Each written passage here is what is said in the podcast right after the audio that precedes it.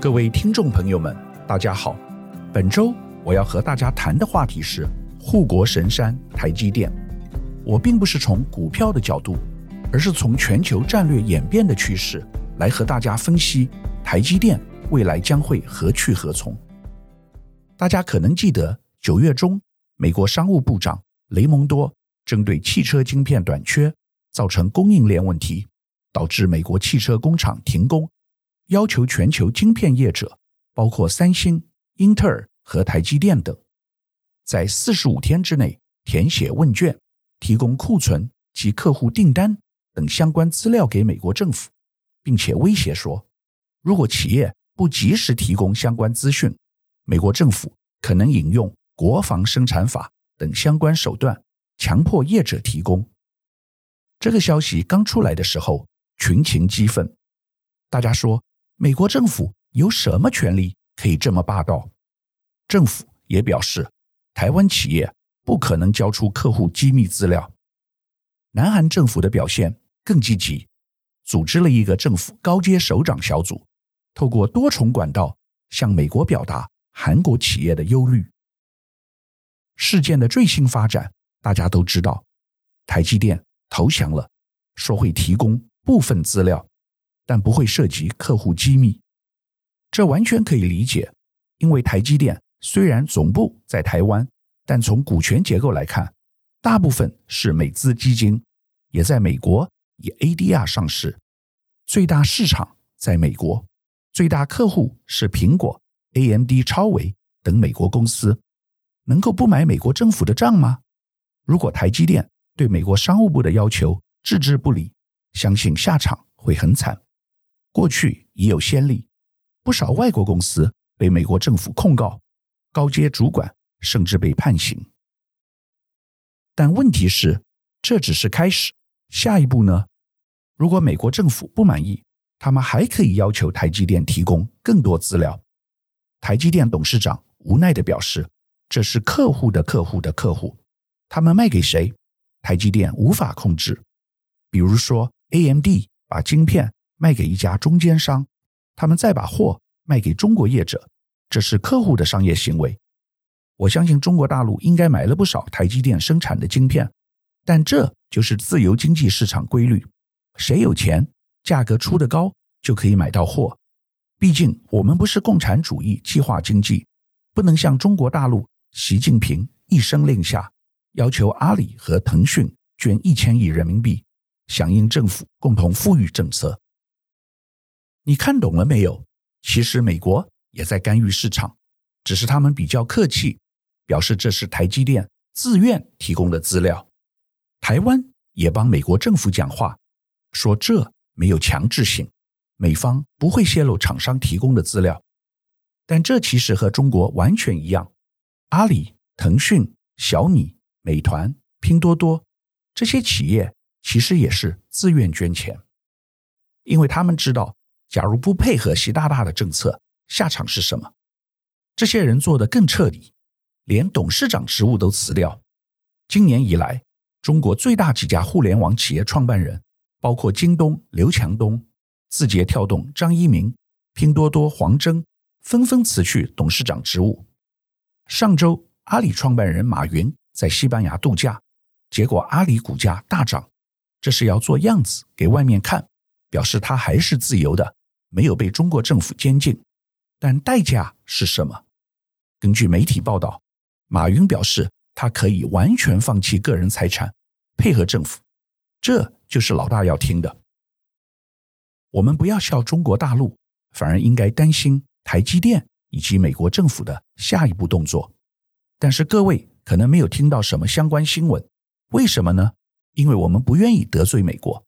美国现在是台湾最重要的盟友，在中共对台湾不断军机绕境、展现各种军事威胁时，美国积极表态支持台湾，并联合西方其他国家共同抵制中国。因此，政府非但不能和美国撕破脸，还必须要帮美国政府说好话。台积电创办人张忠谋先前曾经说过：“台积电是地缘政治家必争之地。”这句话一点都没错。中美今天大战，已不只是贸易，关键在于科技。中国有些领域已超越美国，比如说 AI。最近有一位前美国国安官员说，中国 AI 领先美国十五到二十年，因为中国凭借政府力量掌握大数据，而且在各个商业领域强力推广应用。但只有一点，中国大陆被美国吃得死死的，那就是半导体。中国至少落后美国和台湾十年以上，短期也不可能追得上来。但美国专家表示，假如中国大陆拿下台湾，便等于取得台积电，可掌握最关键技术，到时候即 game over 了。换句话说，台湾的价值主要在于台积电。谁掌握了台积电的晶片，谁就是未来世界的老大。事实上，以台积电现在的价值来看，它已经比台湾更值钱。这是商业而非军事的角度。为什么？台湾二零二零年 GDP 大约六千多亿美元，台积电现在市值五千五百亿美元。国外好几家投资银行，包括美国高盛，提出研究报告。认为台积电股价之后应该可以超越一千元台币。换言之，台积电可能成为下一个兆元公司。各位不用追特斯拉或脸书，超级名牌就在我们自己家里。但现在问题来了，虽然台积电有技术优势，领先最近对手三星，更遥遥领先过去晶片老大英特尔，而且全世界。都抢着要台积电的产品，从美国、德国到中国大陆，但这只是短期现象。现在台积电晶圆代工市占率超过五成，加上台湾的其他厂商，台湾总共在这个市场的占有率超过六成。全世界没有国家可以容忍这种现象，这是超级垄断，等于被台积电牵着鼻子走。因此，全世界。都开始疯狂扩充产能，建自己的晶圆厂。在美国联邦政府及亚利桑那州的支持下，台积电拟砸一百二十亿美元于该州设立一座先进晶圆厂，主要采用五纳米制程，预计二零二四年进入量产，未来可能会增加到六座。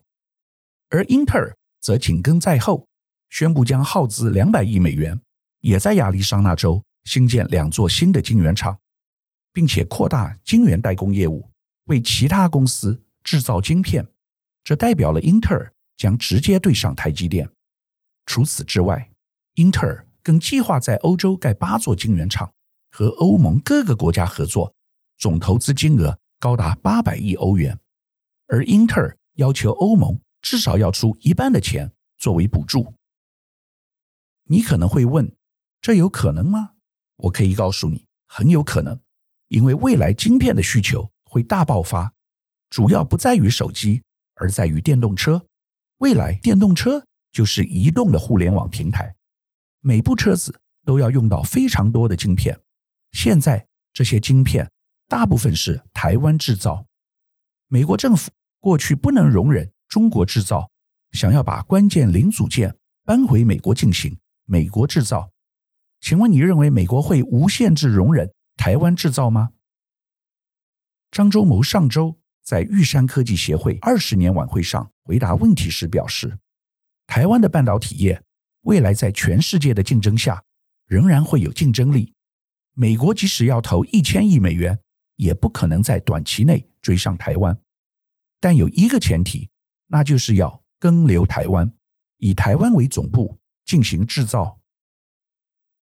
但今天世界改变了，过去是全球化和自由贸易，也就是在成本最低、技术最有竞争力的地方进行制造，然后再卖到世界各地。但今天保护主义兴起，自由贸易的时代已经过去了，各国都希望把制造搬回到他们自己的国家，虽然那样子成本会更高，但至少技术上不会再受制于人。而且可以创造工作机会。张创办人以《纽约时报》专栏作家弗里曼的书《世界是平的》为例，表示今天世界已不再是平的了。意思是我们不能再把货物自由地从生产地 A 移到市场 B，这对台积电当然会有不利的影响。更重要的是，张忠谋点出台湾企业不善于国际经营管理。他表示，台积电在亚利桑那州管理晶圆厂，不可能比英特尔管理得更好。其实，台湾半导体产业的竞争优势在于超性价比的工程师，而且有完整的产业生态系，从北到南几百公里内，上下游零组件供应一应俱全，再加上廉价的水电以及政府政策大力支持，造就了今天的全世界半导体王国。但这个优势是不可能长久持续下去的。以人才为例，在少子化趋势下，台湾人才已呈现青黄不接的现象。前一阵子，半导体大佬联发科董事长蔡明介表示，台湾有严重的产学落差，未来是一大危机。而且今天需要人才的不只是台积电，台湾的人才又好又便宜，全世界大厂都来抢。例如谷歌和微软，二零一七年谷歌买下宏达电手机代工业务，不要厂房，不要土地，只要两千个员工。台积电员工的薪水已是台湾最高，新进硕士年薪可以到一百八十万元，这已是台湾一般产业的四倍，但和世界比还是偏低。美国一个 AI 工程师年薪大约要三十万美元。台湾只有其四分之一，所以未来人才会消失。今天台湾不要说传统产业和服务业，连一般电子公司都找不到人，因为大部分人都被台积电抢去了。人才问题以外，更严重的是基础建设，特别是缺水和缺电。现在水电不足已是常态，而未来台积电在台湾还要盖新厂，三奈米、二奈米。四奈米，每一座新厂都需要更多的电、更多的水、更多的土地。政府也对台积电提出保证，未来一定会提供足够的水电。如果有不足，台积电优先使用。但大家有没有想过，从环保以及 ESG 永续的观点，这是不是可以持续的呢？台积电自己非常清楚这个问题，所以最近。董事长在演讲时提到 ESG 策略的重要性，请政府拟定具体长远的水电、土地与环境政策，进而达到永续发展的目标。简单的说，政府如果要留住台积电，必须以全国之力，把所有最好的资源都保留给台积电，还有其他相关半导体产业，才能满足台积电的需求。但这牵涉到资源分配公平性，台积电的态度是：我知道我占了很多好处，但问题不完全在我，所以请你政府好好的规划，想清楚，我再来配合看怎么做。我认识一个家庭，家中有很多小孩，大部分没有受很好的教育，唯有一个儿子，后来到美国念到博士，非常成功，但这个代价是全家所有兄弟姐妹。牺牲了很多他们自己的机会，全力拱出来的成果，这是台湾今天要面临的相同情境。我们要不要共同努力，继续维持护国神山的优势？假如答案是正面的话，那么政府和人民必须要有相对的牺牲，这是大家共同的决定。每一个国家有不同的做法，事情没有对错。中国大陆。以往在邓小平的思想下，决定让一部分人先富起来，但今天发展到一个阶段，习近平说：“你们这些互联网大咖赚的钱太多了，必须回馈社会。”腾讯、阿里只好乖乖配合。至于北韩，金正恩决定洲际飞弹是他最重要的武器，人民吃不饱没有关系，但军事预算不可以少，所以有很多飞弹。连美国对其都敬畏三分。台湾和台积电今天处在一个很微妙的关键时刻。站在台湾的立场，我们绝对应该更留台湾。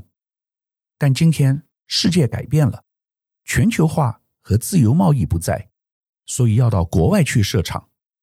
在另一方面，台湾又面临资源不够的危机，不管是硬体或软体。此外，也必须兼顾社会公平性，是否应该牺牲一部分人的小我，来成就台积电和台湾的大我呢？但真正的危机在于地缘政治。张忠谋在演讲时表示，英特尔 CEO 一直在外面放话说，台湾和韩国不安全，有军事风险。但这是实话。澳洲前总理最近表示，中共不断展现武力，他认为中国可能很快会入侵台湾。这些的确都是风险，会影响外商的投资决策。根据媒体报道，美光最近在亚洲投资 DRAM 厂。地点可能选在日本。此外，据说联电下一座晶圆厂地点有可能在新加坡。不论如何，这代表未来要把鸡蛋通通放在台湾一个篮子里，恐怕是越来越困难。最近有一部电影《沙丘》上映，这是根据有史以来最伟大的科幻小说所改编拍摄。这部电影主题和台湾现况非常相似。国外媒体有特别报道过，《沙丘》故事讲的是一万年后的未来，在宇宙有一个星球阿拉吉斯 （Arrakis）。这个星球其实是一片沙漠，非常缺水，但生产一种稀有物质——香料。这种物质能够拓展心灵能力与开发未知潜能。谁能控制它，就能掌握巨大的话语权，进而控制。整个宇宙。美国金融部落客 Ben Hunt 早在一年前便提到，晶片便是今日的香料，生产和技术都掌握在台湾手上，所以他认为台湾是沙丘中的阿拉吉斯星球。他还真的讲对了，沙丘讲的是全宇宙争取香料的故事，而全世界争取晶片的情节还正在上演呢。现在。不过只是序幕。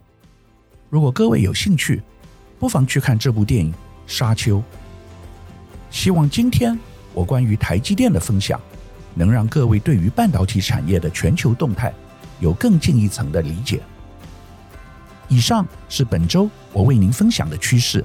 感谢收听奇缘野语。如果喜欢我的分享，希望大家能够订阅、下载，以后直接收听我们的节目。另外，如果您想要留言与我分享您的心得，或是想要听什么样的新闻分析，欢迎到我们的脸书智门 Smart Gay 留言，或是私讯给我。欢迎大家推荐给你的亲朋好友们，邀请大家一起收听。那我们下集再见喽，拜拜。